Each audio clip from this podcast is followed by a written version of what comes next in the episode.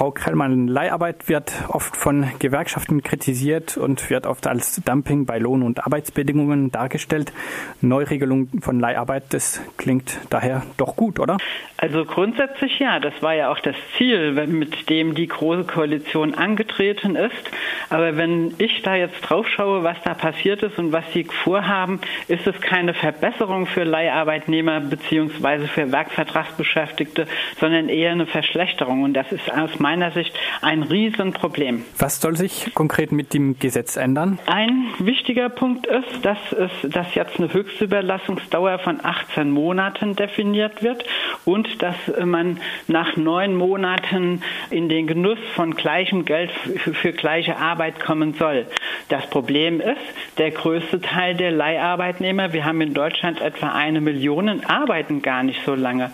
Äh, Im Grunde ähm, über 50 Prozent arbeiten weniger als drei Monate. Und im Grunde diejenigen, die dann in den Genuss kommen von gleiches Geld für gleiche Arbeit nach neun Monaten, sind das äh, nur drei Viertel der Leiharbeitnehmer. Also wenn man das rechnet von einer Million, hat, haben nur 250.000 Menschen in Deutschland was von dieser Regelung und alle anderen nicht. Und das finde ich ist absolut zu wenig, weil der Antritt ist ja gleiches Geld für gleiche Arbeit von der ersten Stunde an. Dann so viele Menschen von vornherein von einer solchen Regelung auszuschließen, das ist ein ganz großes Problem.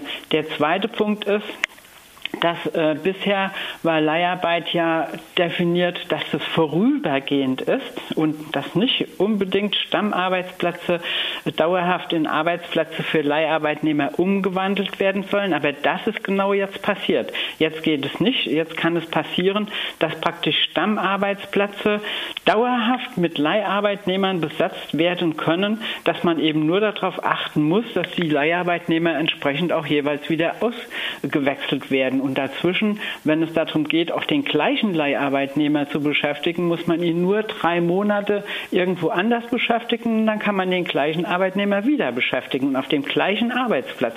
Das sind Sachen, ich sag mal, ähm, das war nicht das Ziel, was ich gehabt hätte in Verbindung mit Leiharbeit. Und ich kann überhaupt nicht verstehen, wie diese große Koalition Stammarbeitsplätze jetzt dauerhaft in Leiharbeitsplätze umwandelt.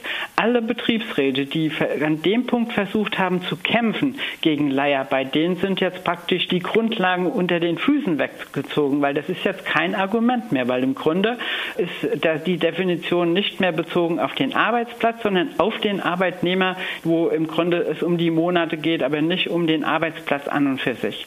Der letzte Punkt ist, Werkverträgen äh, stellen ja eben ein aus meiner Sicht sehr großes Problem dar und ist nochmal eine Niedriglohnlinie im Betrieb par excellence. Ähm, äh, Im Grunde hat man jetzt aufgenommen, dass es ein Informationsrecht gibt bei Werkverträgen, aber kein Mitbestimmungsrecht. Und was will man mit einem Informationsrecht, wenn man weiß, was da schiefläuft und danach kann man nichts mehr machen? Das ist doch wie, wie eine Nullnummer, die dahinter steckt. Und das sind alles Punkte, wo wir sagen, so geht das überhaupt nicht. Und das, was jetzt die Große Koalition gemacht hat, ist schlechter wie das, was vorher gewesen ist. Lassen Sie ja da überhaupt nichts äh, Gutes dran an der neuen Regelung? Ich kann da nicht wirklich was grundlegend Gutes sehen. Es gibt den Punkt, ähm, dass Leiharbeitnehmer nicht für Streik eingesetzt werden darf. Das finde ich gut, ne?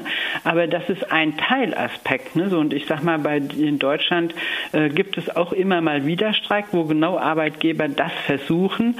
Aber umgekehrt ist es ja nicht so, dass wir in Deutschland so eine riesige Streikbereitschaft haben, wo das als Instrument genutzt wird. Das ist jetzt ein Stückchen Verbesserung, aber genau das wird wir dann schon von den Arbeitgebern selbst kritisieren, indem sie sagen, und jetzt sind uns die Hände gebunden dabei, dass wir uns nicht mehr wehren können gegen Streiks. Also wissen Sie, das ist die Einstellung der Arbeitgeber in dem Zusammenhang, aber das ist die einzigste Geschichte, wo ich sagen würde, das ist gut, dass das passiert ist. Und es gibt einen weiteren Aspekt, der ähm, im Grunde vorher noch in dem Gesetzesentwurf drin war, der noch eine größere Verschlechterung bedeutet hätte. Da ging es um ein Widerspruchsrecht. Das ist zum Glück jetzt durch einen eigenen Änderungsantrag der Regierungskoalition zurückgenommen, über den wir heute jetzt gleich diskutieren werden. Das heißt, dieses Widerspruchsrecht ist so äh, absolut entschärft, sodass an der Ecke nichts Negatives passieren kann.